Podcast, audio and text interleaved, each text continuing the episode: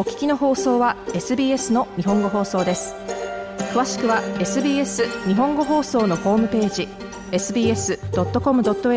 スラスジャパニーズへどうぞ。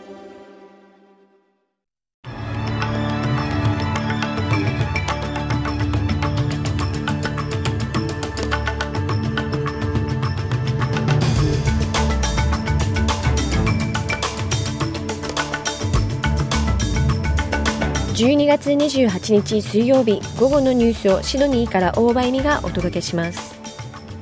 ニューサーズウェル州州首相は過去3日間で600人以上がビーチで救助されたことを受けビーチでの安全を呼びかけています。中国が入国者に義務付けてきたコロナウイルスの隔離措置を3年ぶりに解除することを発表しました。そしてスポーツテニス新たな男女混合のテニス国別対抗戦ユナイテッドカップが明日オーストラリアで幕を開けます。この時間の主なニュースです。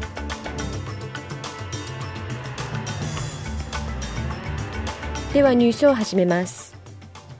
ニューサーゼル州のドミニク・ペロテ州首相はこの3日間だけでも600人以上がビーチでレスキューされていることを受け海水浴者にビーチでの安全を呼びかけています。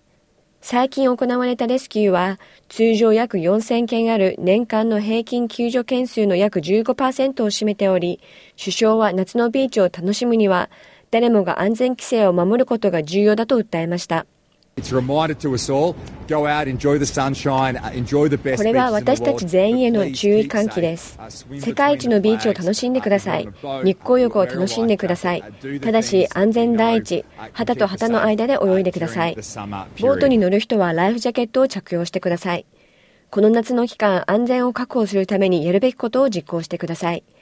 ドミニク・ペロテ州首相でした。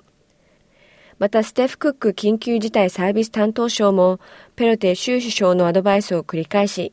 パトロールされているビーチで旗の間で泳ぐことを再度強調しました。次のニュースです。ニューサーズウェル州北部で10代の少年2人がボートに牽引されている最中に死亡する事件が発生しました。亡くなった13歳と14歳の少年は火曜日の夕方、タムワースの北西にある水路で木に衝突しました。現場に駆けつけた人たちが心臓マッサージを行いましたが、少年たちはそのまま息を引き取りました。ボートを運転していた70代とみられる男性は、強制検査のために病院に搬送されました。警察は現在事件の状況を調査しています。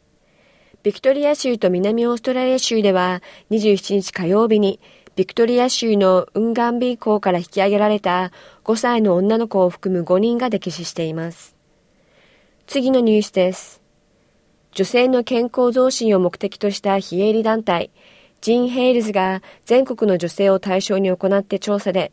10人に4人がパンデミックの間に自分の健康状態が悪化したと考えていることが分かりました。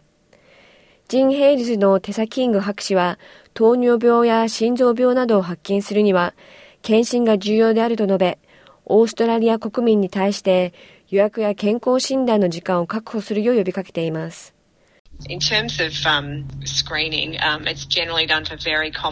オーストラリアでは心血管疾患は全死亡の約3分の1を占め、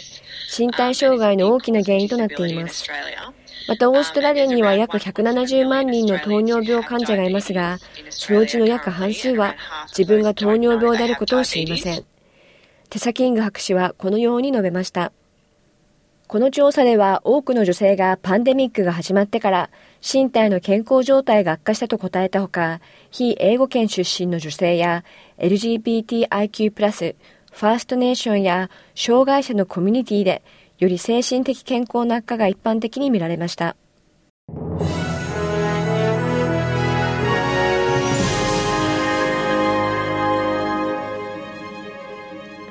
ニュースを続けます。アンソニー・アルバニージー首相は先住民の声を議会に反映させるいわゆるボイス・トゥ・パーラメントのための国民投票の実施時期を明らかにしました。首相は本日28日水曜日、クイーンズランド州のウッドフォード・フォーク・フェスティバルで来年のこの時期には国民投票が実施されていることを発表する模様です。首相は声を上げることにより我々の憲法においてアボリジナル及びトレス海峡諸島民を認知し、教育や健康、住宅、司法問題など、オーストラリア先住民に直接影響を与える事項についての協議を保障することになると繰り返し述べました。アルバニージー首相はこのフェスティバルを国民投票への支持をオーストラリア国民に呼びかけ、和解に向けて国が一つになる機会と捉えています。次のニュースです。中国が入国者に義務付けてきたコロナウイルスの隔離措置を3年ぶりに解除することを発表し、中国の住民からは歓迎の声が上がっています。中国の国家衛生委員会によると、中国は1月8日からインバウンドの旅行者の検疫が不要となります。上海に住むカエル・ウーさんは、このニュースに興奮しているとする一方で、航空券を購入する前に少し様子を見ると語りました。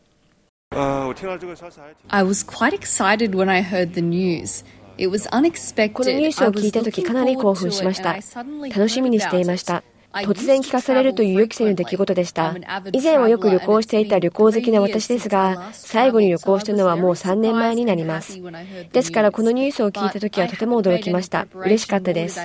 でも何の準備もしていませんし、急いで航空券を予約したいわけでもありません。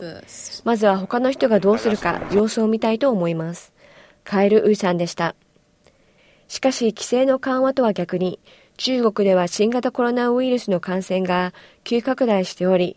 日本やインドは中国からの観光客に対して制限を発表しています。日本の岸田首相は中国からの入国者を対象に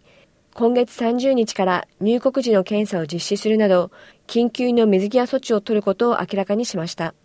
最後にスポーツ、テニスの話題で明日29日木曜日、オーストラリアのテニス界が新たな幕開けを迎えます。18カ国の選手が男女シングルスと混合ダブルスで対戦する総当たりの新たなテニストーナメント、ユナイテッドカップが開幕します。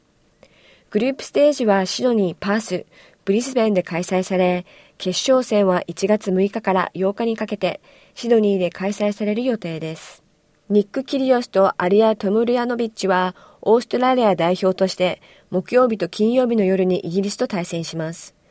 オーストラリアのアレックス・デミノワもこの大会に出場するスター選手で母国を代表して出場することに感激していると話します。私たちオーストラリア人は国のためにプレーし、グリーンゴールドの国を代表することに喜びを感じています。たくさんのパッションがあり、そのための努力も惜しみません。1年で最高の時期です。2023年に向けてオーストラリアの夏での開催、これ以上の場所はないと思っています。アレックス・デミノワ選手でした。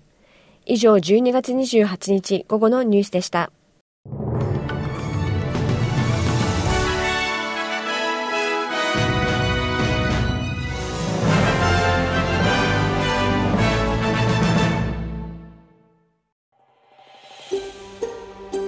SBS 日本語放送の Facebook ページで会話に加わってください。「LIKE」「いいね」を押してご意見ご感想をお寄せください。